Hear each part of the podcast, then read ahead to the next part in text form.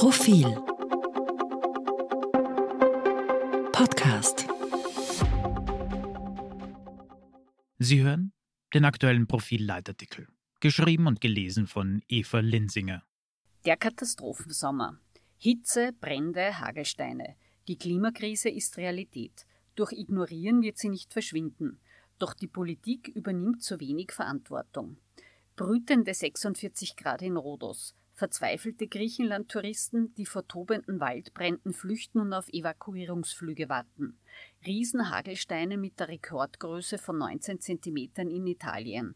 Tornados, die mit 217 Stundenkilometern durch die Schweiz fegen. Hitzewellen quer durch Europa. Hunderttausende Menschen tagelang ohne Strom und Wasser in Sizilien.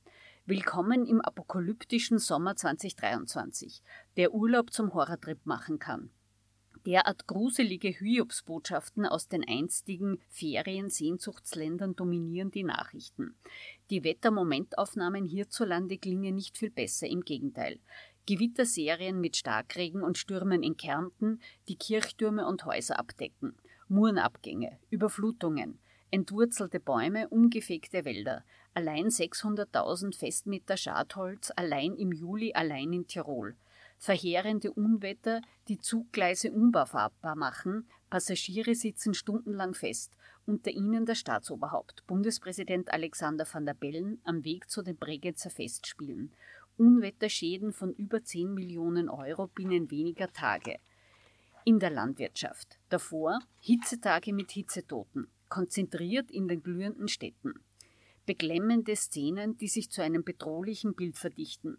Dieser Juli 2022 war weltweit der heißeste Monat seit Beginn der Aufzeichnungen.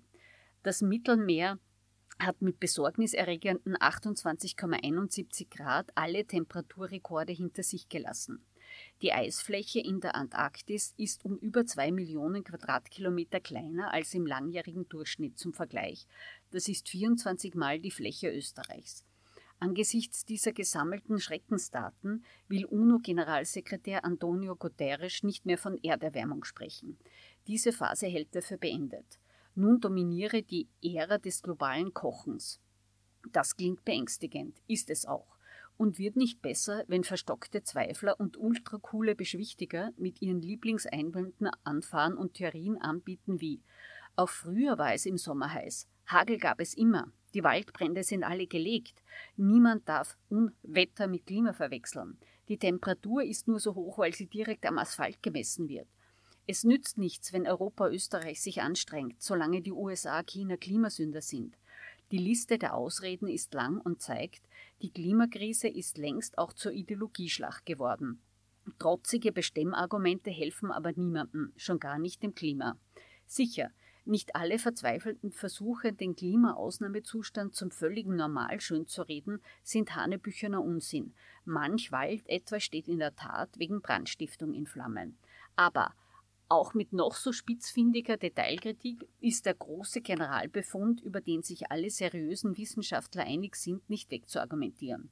Wetterextreme nehmen durch die Klimakrise deutlich zu. Die Hitzewellen im Juli in Südeuropa und in den USA etwa wären ohne Klimawandel praktisch unmöglich. Und Rekordtemperaturen und andere superlative Ereignisse werden häufiger und in immer schnellerer Abfolge passieren. Können Sie sich etwa noch an den Jänner 2023 erinnern, als es 19,7 Grad am Schneeberg hatte und sich in Skigebieten bizarre Kunstschneestreifen zwischen grasgrünen Berghängen ins Tal schlängelten? Oder an den Extremsommer 2022 mit Jahrhundertdürre und Ernteausfällen. Die unangenehme Wahrheit lautet, die Klimakrise ist Realität und ihre Auswirkungen kommen rasanter und radikaler als befürchtet. Wegschauen und ignorieren werden gar nichts daran ändern, leere Versprechungen genauso wenig. Dennoch will kaum jemand Verantwortung übernehmen, schon gar nicht gewählte Verantwortungsträger, sprich Politikerinnen und Politiker. Keine Frage, es ist unbequem, dem Wahlvolk langjährige Gewohnheiten durch lästige Fakten abzugewöhnen. Das erfordert Mut, auch zum Unpopulären. Doch, den gab es immer wieder. Rauchen im Auto, die Kleinkinder am Rücksitz, im Flugzeugbüro oder Lokal galt zum Beispiel einmal als normal, ist aber aus verflixguten Gründen längst verboten und heute breit akzeptiert. Verhaltensänderungen sind also möglich. Und weitermachen wie bisher ist bei der Klimakrise keine Option. Vielleicht ist die Bevölkerung durchaus weiter als die Politik. Photovoltaikanlagen entweder erweisen sich als große Renner. Die Züge sind mittlerweile knackevoll. Bereitschaft zum Umdenken und Umstieg ist durchaus da. Einzelpersonen aber können nicht die Verantwortung für die Klimawende übernehmen. Das ist klassische Aufgabe der Politik. Und die agiert nach wie vor zu mutlos und zögerlich. Österreich verfehlt die Klimaziele, schafft nur die Hälfte des geplanten Windkraftausbaus und ist nach wie vor Weltmeister im Bodenversiegeln. Äcker und Wiesen in der Größe von 16 Fußballfeldern werden täglich zubetoniert. In den letzten 20 Jahren ging dadurch eine Fläche von 72.000 Hektar verloren, so groß wie die versammelten Ackerflächen von Salzburg, Kärnten, Tirol und Vorarlberg. Das hat Folgen. Zu viel Bodenverbrauch macht die Versorgung mit heimischen Lebensmitteln schlechter. Oder gegen milliardenschwere klimaschädliche Subventionen fehlen Maßnahmen. Keine Frage. All diese Projekte sind anstrengend, manche davon unpopulär. Nur, was ist die Alternative? Auf den nächsten Katastrophensommer zu warten?